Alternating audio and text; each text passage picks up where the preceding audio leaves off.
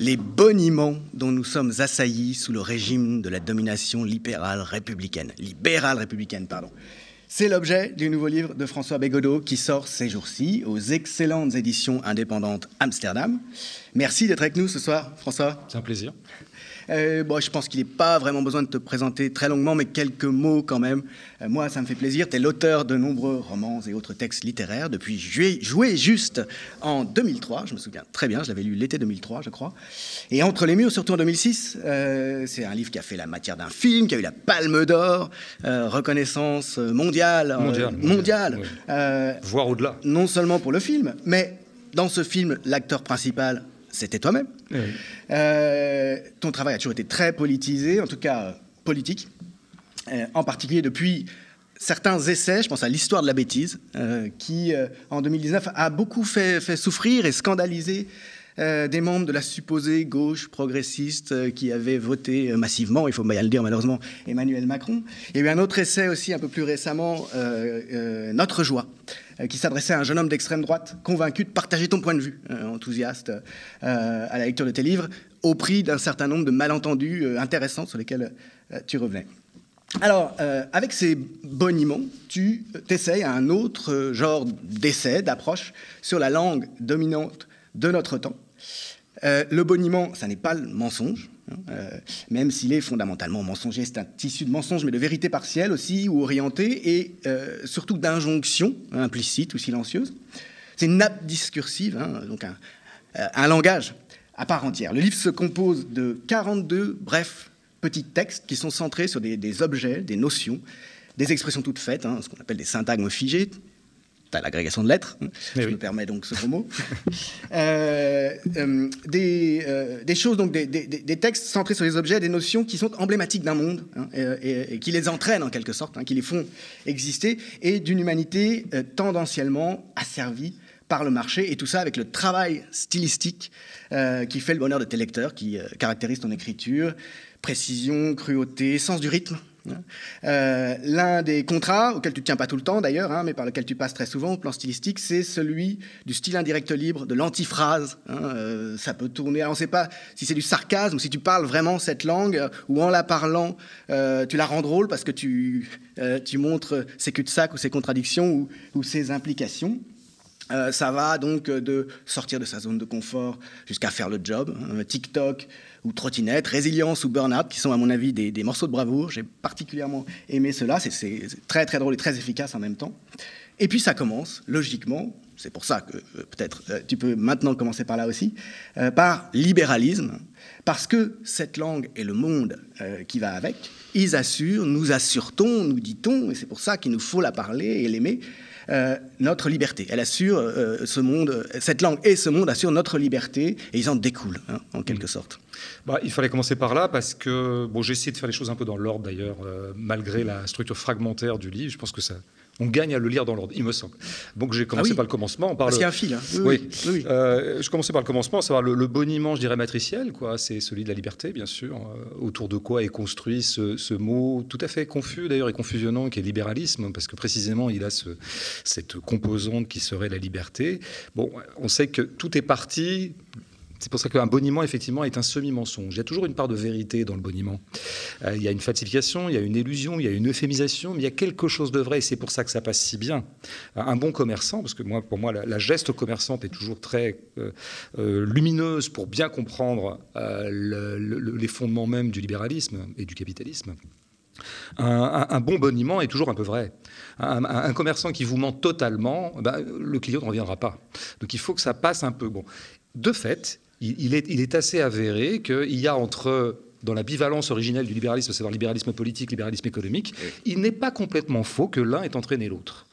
Par moment, dans certaines situations très situées historiquement, la Révolution française par exemple, bon, il n'est pas complètement faux que le libéralisme économique puisse entraîner un certain nombre de libertés dites politiques. Simplement, l'embrouille du bonimenteur, en l'occurrence libéral, c'est de laisser croire qu'il y aurait un lien de nécessité entre les deux, que l'un euh, entraînerait implacablement l'autre. Ça, c'est le premier semi-mensonge. Les élites anglo-américaines ne disent que ça. The free markets. Hein. I believe in free market. Euh, le libre marché, c'est la démocratie. Certains de nos penseurs dits des Lumières euh, disaient, ne disaient pas autre chose. notre ami Voltaire était absolument convaincu que l'ouverture des marchés serait l'ouverture des consciences, enfin pour le dire assez vite. Quoi. Et le deuxième boniment, c'est de considérer aussi que les deux, je dirais, arriveraient ensemble, quoi, et que même, à la rigueur, dans un idéalisme bien compris de la part des libéraux, ce serait d'abord la liberté politique qui leur importerait, euh, et dans, lequel, dans le kit duquel, il y aurait, de laquelle il y aurait la liberté économique, mais vraiment qui serait incidente et accessoire. Or, on sait bien, alors là, vraiment, soyons un peu marxistes, hein, ce, qui fait jamais de mal pour la pensée, euh, que c'est d'abord la liberté économique qui leur importait et qui a accessoirement entraîné un certain nombre de libertés politiques mais pas euh, nécessairement. Donc là, on tient le, le monument sur, lequel je trouve qu'il qui, reste quand même extrêmement toxique, hein, puisque cette affaire de libéralisme, c'est pour ça que je pense qu'on gagne à se passer de ce mot-là et à toujours réutiliser ce bon, mieux, ce bon vieux mot de capitalisme, qui a le mérite de, de désigner une chose. Tu y viens dans euh, ton petit texte qui s'appelle néolibéralisme. Il vient plus tard, il vient beaucoup plus tard.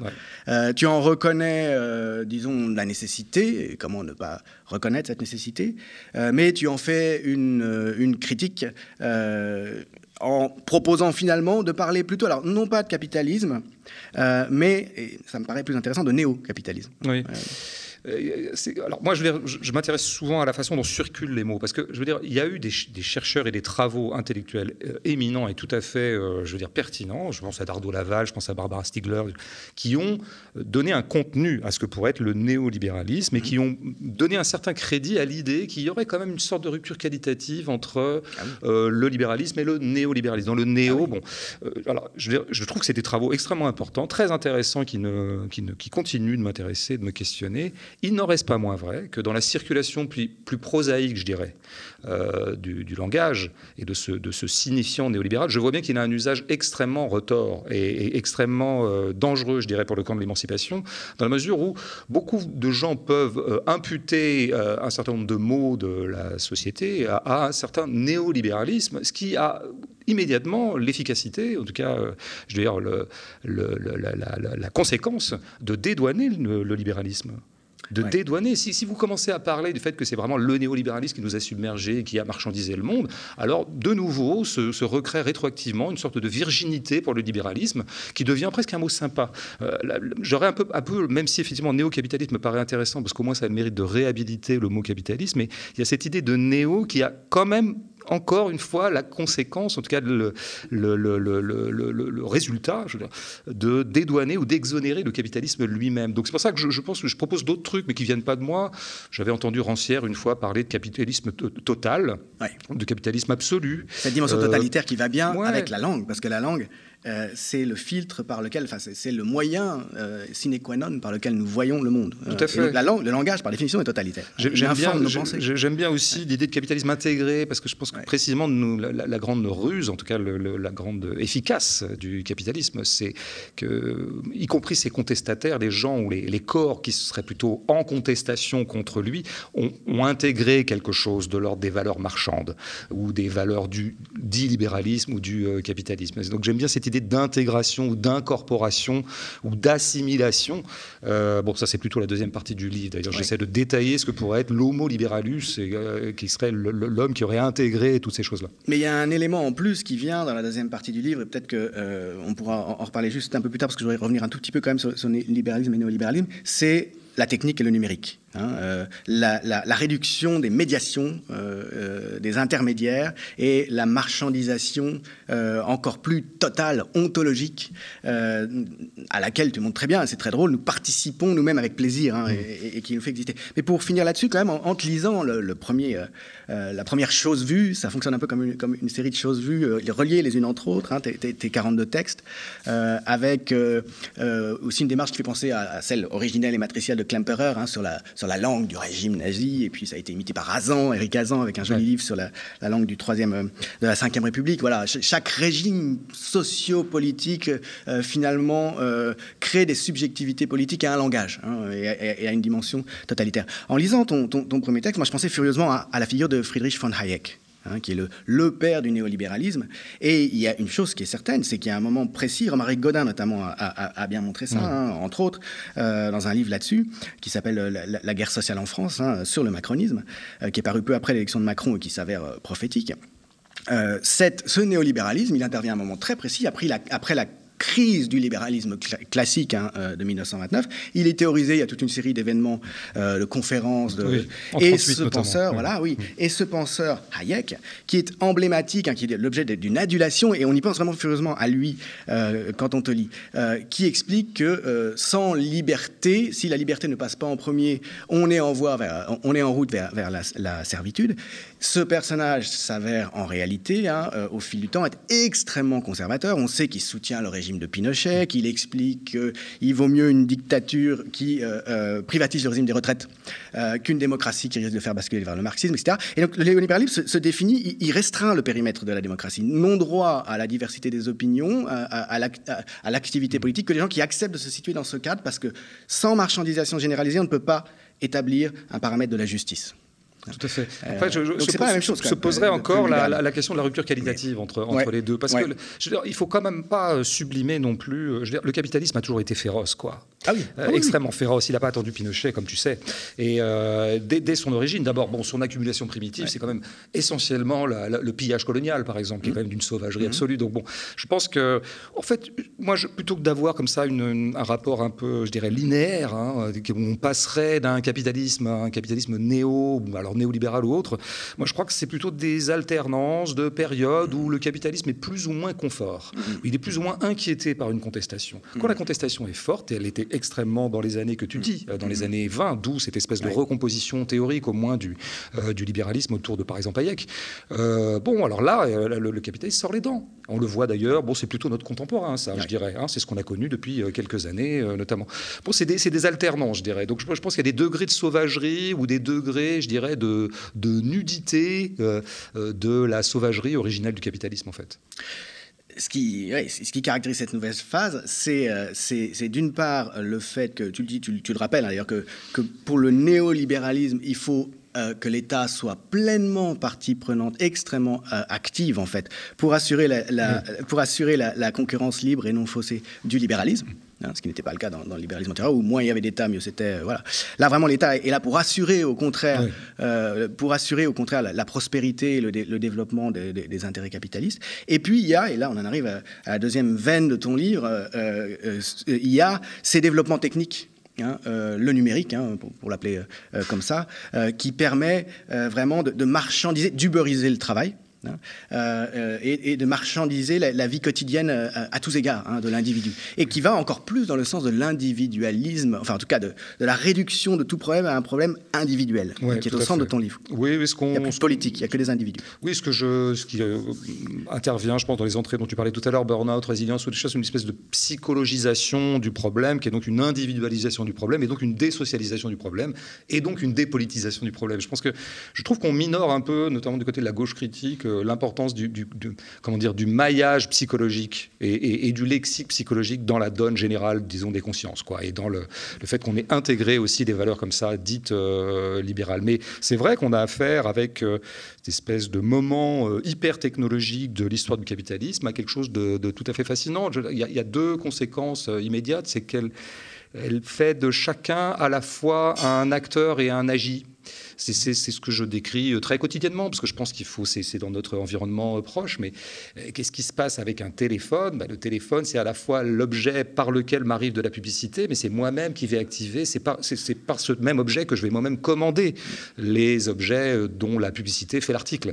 Donc il y a une espèce comme ça de... C'est une absoluité des choses. On est, alors quand on est, par exemple, le capitalisme est très très fort, ce capitalisme outillé de technologie, pour nous faire assumer des tâches qui, jadis, étaient des tâches assumées par des salariés qu'on payait. Alors par exemple, effectivement, le problème de la caisse automatique euh, dans un supermarché peut être un problème à courte vue de dire, bon, euh, c'est quand même dommage, il y a un peu moins d'humanité dans l'échange. Bon, moi je doute un peu qu'il n'y ait jamais eu beaucoup d'humanité dans l'échange qu'on peut avoir avec une hôtesse de caisse. Mais tu dis le client de gauche pèse le pour et le contre. Qu'est-ce que ça a apporté euh, en termes sociaux, le fait qu'il y ait moins de caissières et C'est ça. Ben, des fois, il se dit aussi que ça va quand même, ah, ça va supprimer des emplois, donc c'est pas bien. Mais en même temps, ça, ça, supprime des emplois pénibles, donc c'est pas mal. Donc il est bon En attendant, il est évident que les caisses automatiques font faire au consommateur lui-même un travail qui était assumé par les salariés. Bon, je veux dire, c'est ça en fait le maillage technologique, c'est ce C'est-à-dire passer l'objet. de faire. Euh, et donc ça serait vrai de tout un tas de choses que j'essaie de dégrainer. Euh, c'est autant d'observations qui ne sont pas très nouvelles, mais je pense qu'on gagne comme ça à conceptualiser et à intégrer. Bon,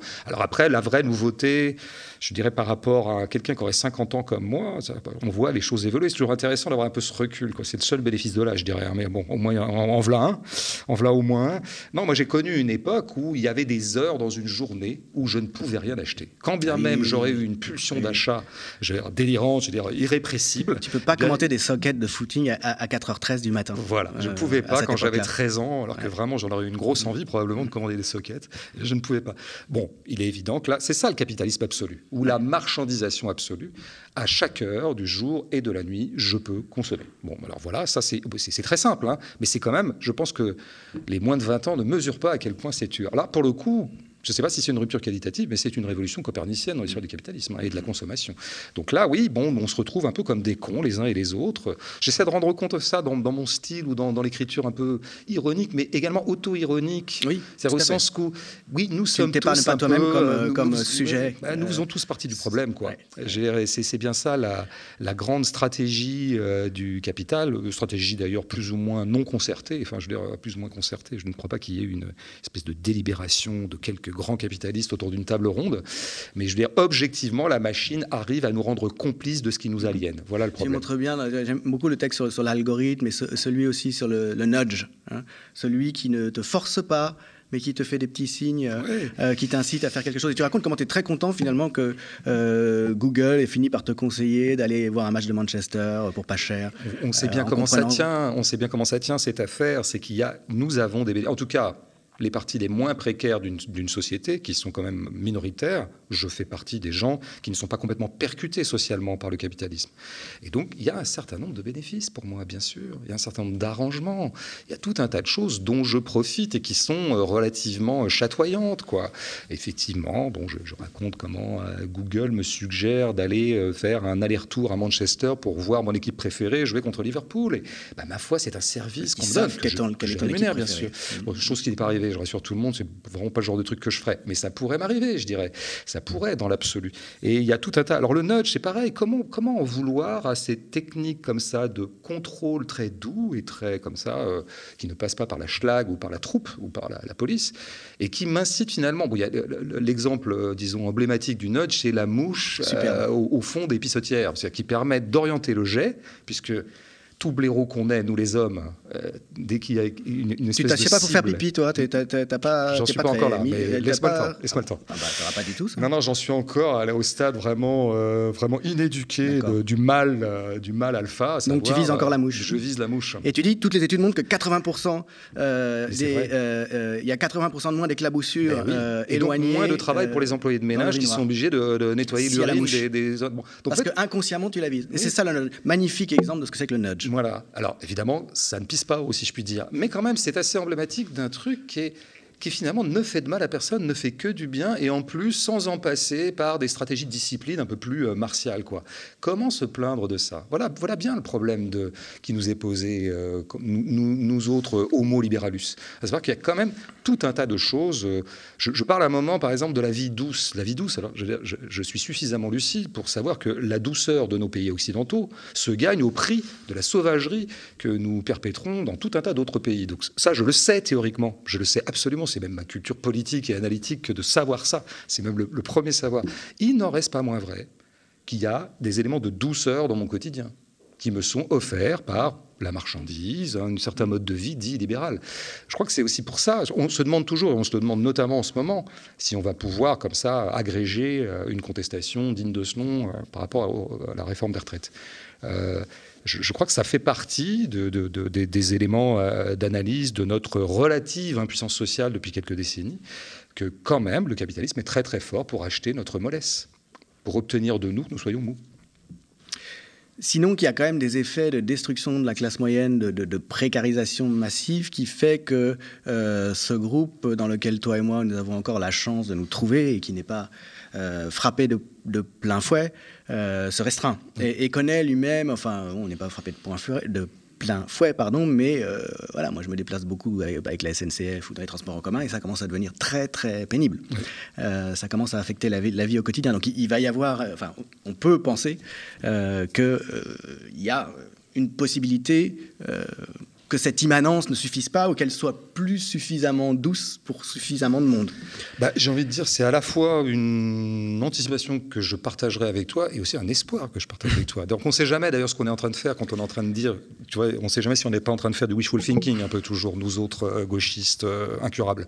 Euh, il n'en reste pas moins, pas moins vrai qu'il y a un certain nombre de données objectives qui crée des espèces de situations révolutionnaires objectives, comme on l'aurait dit dans, un, dans, une ancienne langue. Cela dit, moi, je suis aussi assez vieux pour avoir entendu souvent que, franchement, c'est ce qu'on appelle le savapétisme, tu sais, à savoir, ah bah alors là, franchement, on n'ira pas plus haut. Je dirais, le capitalisme déglingue tellement les corps, déglingue tellement les gens, qu'on va arriver à un degré, euh, disons, un seuil critique ou un seuil où vraiment au-delà duquel il n'est plus possible de tolérer euh, cet état de fait. Mmh. Ça fait longtemps que je vois ça et ça fait longtemps que finalement, se, se crée assez peu de mouvements sociaux, je dirais, euh, qui, qui engagent un rapport de force euh, vraiment, vraiment fort avec, avec euh, l'existant. Donc, bon, voilà, je, restons parce que je crois que c'est aussi ça. on, sait bien aussi que l'hyper-précarité n'a jamais été un moteur de rébellion mécanique. Hein, je veux au contraire. ce ne sont pas les franges les, les plus sous-prolétarisées auxquelles le, le, sort le plus atroce est fait qui font les révolutions, hein, euh, a-t-on cru euh, repérer. Et euh, oui, il y a, il y a cette, cette capacité du, système oui, à, générer de, de, la douceur, à générer du bien-être, à donner le sentiment, surtout, et ton livre insiste beaucoup là-dessus, ça fait partie des meilleurs passages à mon sens, que s'il y a des problèmes, ces problèmes sont à traiter de manière individuelle, psychologisante et marchandisée toujours. Oui. Euh, et, et, marchandisée. Euh, tu as des, des, des, des, phrases très amusantes où tu mets en scène des situations très amusantes sur la psychologie individuelle comme religion du néolibéralisme. Hein. Et on sait que, de fait, historiquement, aux États-Unis, le marché des religions, hein, par exemple, a, explosé. C'est partie de ce que la, papauté appelait dès le 19e siècle l'américanisme. Le fait qu'il n'y a pas de grands repères mmh. euh, et que, du coup, bien plusieurs générations avant nous, mais on voit très bien comment aujourd'hui la néolibéralisation de la France induit les mêmes effets, le développement personnel, euh, les rayons gigantesques de développement personnel hein, dans les magasins de livres ou dans les supermarchés euh, sont au cœur du système. Euh, si, si, tu souffres, c'est que tu n'es pas adapté et il y a toute une série voilà, de, de, services. tu as un chapitre d'ailleurs sur ce que c'est qu'un service et sur la manière dont la marchandisation détourne ce mot. Toute une série de services marchands qui vont te remettre d'aplomb, quoi, mmh. individuellement. Là-dessus, je pense que ça pose un peu des problèmes théoriques et analytiques, c'est-à-dire qui sont des problèmes, de, le vieux conflit entre le matérialisme et l'idéalisme. Quel est le premier truc C'est-à-dire dans la, dans la psychologisation, disons, dans la façon de nommer psychologiquement les problèmes, je pense qu'il y a une machine de guerre idéologique au travail, ça c'est sûr. C'est-à-dire on individualise, c'est un petit peu ce que je disais tout à l'heure. Euh, quand même, à mon avis, domine domine l'intention commerçante de tout ça, hein, l'intention commerciale. Comme tu l'as dit aussi, et comme j'essaie de le dire, de, l'égrener, c'est un marché. C'est un marché, et c'est avant toute chose comme ça que ça marche. Le, vrai moteur de cette affaire, c'est qu'on a ouvert des marchés. C'est-à-dire qu'en gros, alors pour ouvrir un marché, je dirais, psychologique, il faut déclarer une maladie. Hmm. Et donc, alors là, il y a l'exemple emblématique du DSM, ben voilà, de, la, de, la, pharmacopée. Oui, bien sûr, de, de, de, taxinomie comme ça, de, nomination. Je, je, je nomme quelque chose. Je me suis toujours interrogé, enfin, je m'interroge depuis quelques années sur cette notion de troubles que je vois se développer, il y a des troubles partout. je me dis, mais oui, mais c'est une façon d'inventer d'autres trucs sans aller dans la maladie, parce que la maladie pure pourrait faire peur aux patients. Or, comme nous sommes des bonimenteurs et des commerçants, je suis un médecin, je suis un commerçant, en fait. C'est bien, c'est bien le problème, d'ailleurs, cette, euh, cette jonction entre quelque chose qui devrait être absolument gratuit et euh, des intérêts commerciaux. C'est quand même un vrai problème. Mhm. Mais passons. Donc, en tant que médecin libéral, disons, je suis un commerçant, je dois avoir une patientèle, je dois attirer des patients. Euh, pour les garder avec moi, il faut quand même que je déclare qu'ils soient un peu, qu'ils aient quelque chose à traiter, parce que sinon, je ne suis plus, il n'y a, a, plus de légitimité à ce qu'ils me fassent un chèque. mais je ne veux pas les effrayer pour autant la maladie, ça effraie un peu. Il y a des gens qui ne veulent pas aller voir les médecins parce que, si parce que tant qu'on ne leur a pas dit, ils ne sont pas malades. Voilà, donc j'invente la zone intermédiaire. C'est un peu le nudge version médecine, c'est le trouble. C'est le trouble, c'est je suis pas vraiment malade, quoi. Je... Mais en revanche, j'ai quand même un trouble. Donc il va falloir que je traite. Donc il va mm. falloir qu'effectivement on me prescrive des médicaments que je vais payer, en tout cas qu'on va me rembourser plus ou moins, etc. Donc j'insiste bien là-dessus. Je pense que d'abord, et c'est toujours le, disons, le béaba des gestes commerçants qui préside à énormément de choses. J'espère que ça transparaît dans le bouquin, parce que vraiment, on gagne toujours à ramener ça à des, à des, à des intentions commerciales, à des intentions d'ouverture de marché qui sont, qui sont vieilles comme... Euh, qui sont beaucoup plus vieille que le capitalisme encore aussi. J'entendais récemment Jacques Généreux parler de marchéisme. Euh, je, trouve ça assez lumineux de parler de marchéisme en même temps que de capitalisme. Le mmh. capitalisme serait un moment du marchéisme, et en tout cas de cette espèce de pulsion marchande qui est plus ou moins hégémonique et qui est en train de devenir particulièrement hégémonique. Mais il n'en reste pas moins vrai qu'effectivement, en plus, il se trouve que ça fait double emploi cette psychologisation des choses, puisque, euh, disons, ça devient aussi une machine de guerre idéologique qui va très largement imprégner les cerveaux et les, les désaccoutumer à penser politiquement leur situation. Si je pense bah psychologiquement ma situation, je ne la pense pas politiquement. Et c'est quand même connecté donc à la question du management, du droit du travail. Euh, tu le montres très bien, par exemple, dans ton euh, petit morceau de bravoure pardon, sur la résilience. Hein. Ah et tu conclus que finalement, faire preuve de résilience, euh, se conformer avec succès euh, au, principe du pape de la résilience euh, cyrulnique, bah, finalement, c'est savoir se soumettre. Absolument. savoir souffrir en silence et ne plus, et finalement, voilà, en être content et, reprendre sa place dans la production. C'est intéressant d'ailleurs généalogiquement, tu vois, parce que quand j'avais vu arriver Cyrulnik et son concept, enfin, dont il était presque le, la tête de gondole, en tout cas le créateur peut-être, même si le mot vient de la physique, mais il y a tout de suite une espèce de glissement comme ça psychologique à travers les écrits de Cyrulnik. Et je voyais le succès que ça avait, une vingtaine d'années. Y compris auprès des élites. Hein, Absolument. ils adorent. Et, j'en avais entrevu l'entourloupe euh, philosophico-politique, en tout cas, en tout cas la, nocivité politique, chose qui apparaissait assez peu à l'époque dans les, dans les discours. Eh ben, on en a eu la conséquence à partir du moment où vraiment le mot a été vraiment pris en charge par les instances managériales, par notre manager en chef qui est Emmanuel Macron, qui en fait un usage immodéré à propos de tout et de rien. Il y a des opérations résilience pour tout L'écologie se transforme en opération résilience aussi. Et effectivement, tu dis c'est encaissé. Il faut que les gens apprennent à encaisser. Il faut que les gens apprennent à encaisser. Surtout, ne remets pas en cause la structure qui te fait mal. Euh, soigne-toi du mal que te fait la structure.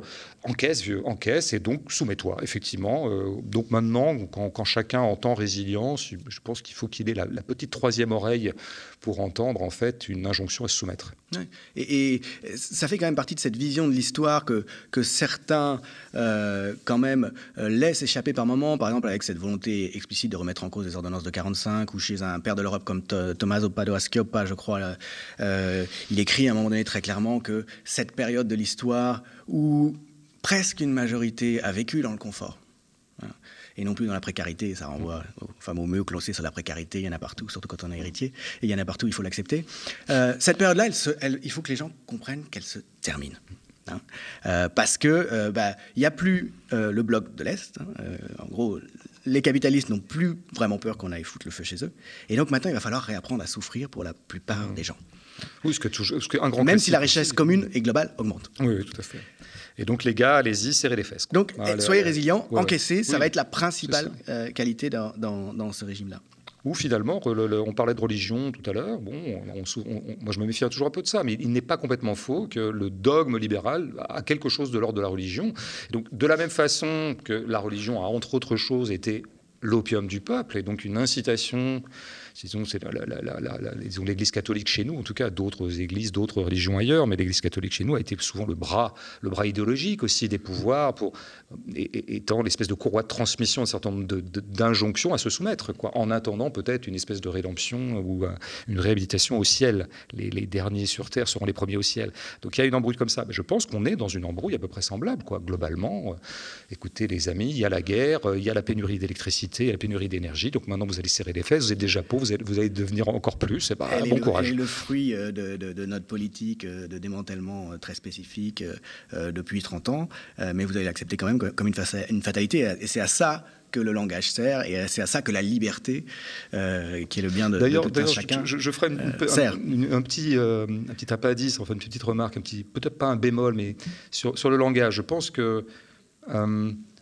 nous autres, les intellectuels, euh, nous avons ce que, Bourdieu aurait appelé une disposition scolastique. C'est-à-dire que nous avons tendance à voir dans tous les problèmes des problèmes de langage. Pourquoi? Parce que le langage est notre matériau, c'est notre cœur de métier, c'est notre expertise, si tu veux. Et donc on a tendance parfois à accorder au langage une place centrale qu'à mon avis n'a pas dans un matérialisme bien compris. Je pense que les faits de langage du libéralisme sont des projections ou des superstructures de faits d'abord commerciaux, économiques et sociaux.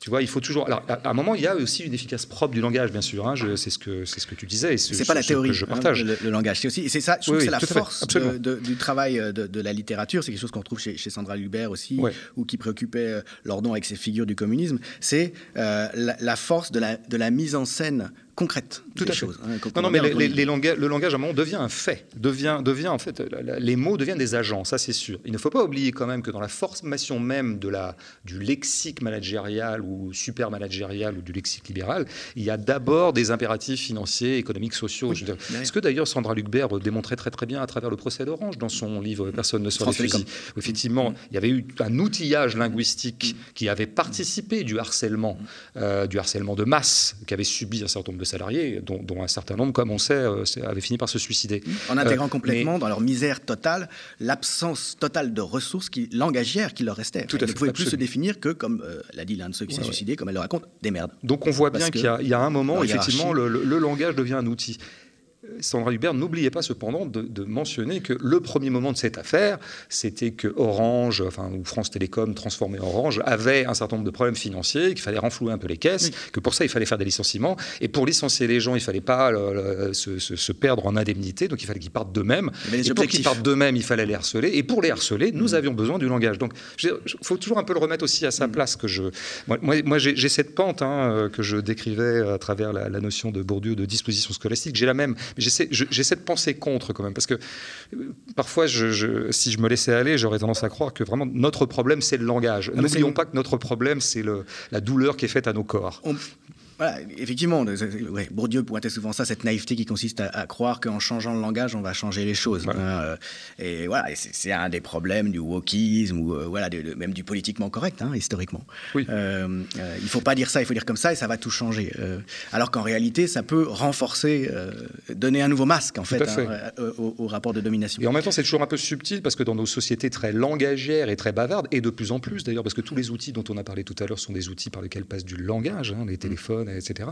Euh, il se trouve que les mots ont une telle efficace qu'il n'est pas complètement bête pour un militant, tu parlais de wokisme, par un militant antiraciste, que d'être un peu vigilant sur les mots racistes qui tu Mais on sait bien qu'évidemment, disons que la, bêtise, en, l'occurrence, consisterait à penser que ça, va faire la blague. Euh, non, ça fera pas la blague tout seul. Non. Ça suffit pas du tout. Ça suffit pas. Ça suffit pas du tout. Mais euh, c'est peut être indispensable dans une certaine mesure ou dans, certaines circonstances de faire très attention aux, mots qu'on emploie et d'en prohiber ou d'en rendre inaudible un certain nombre. D'ailleurs, euh, la droite et la bourgeoisie ne s'est pas privée de rendre inaudible hein, euh, un certain nombre de mots et de notions qui sont pourtant absolument structurelles, bien à, commencer par celle du capitalisme. Euh, peut-être pour, pour terminer, un dernier mot, j'avais envie de t'interroger sur la figure de notre grand bonimenteur en chef, que tu as déjà évoqué, qu'apparaît de loin en loin dans le livre, hein, dont l'avènement, en réconciliant, parce qu'il a su réconcilier le, bloc bourgeois, a permis d'ouvrir toutes les vannes hein, de, de, la conversion forcée, cette mm. fois-ci, après Hollande et Sarkozy, dans leur prolongement, mais en radicalisant,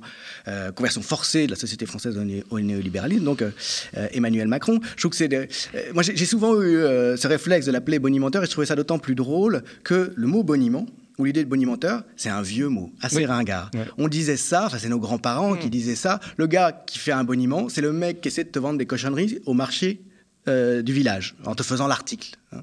Euh, donc c'est complètement ringard.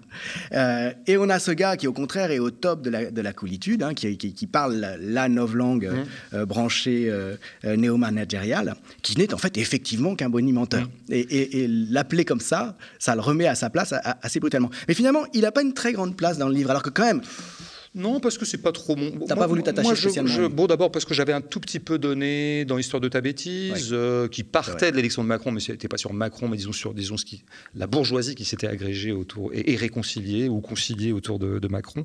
Aussi parce qu'il faut jamais oublier que ce, monsieur est anecdotique dans, dans, dans, notre affaire. Hein.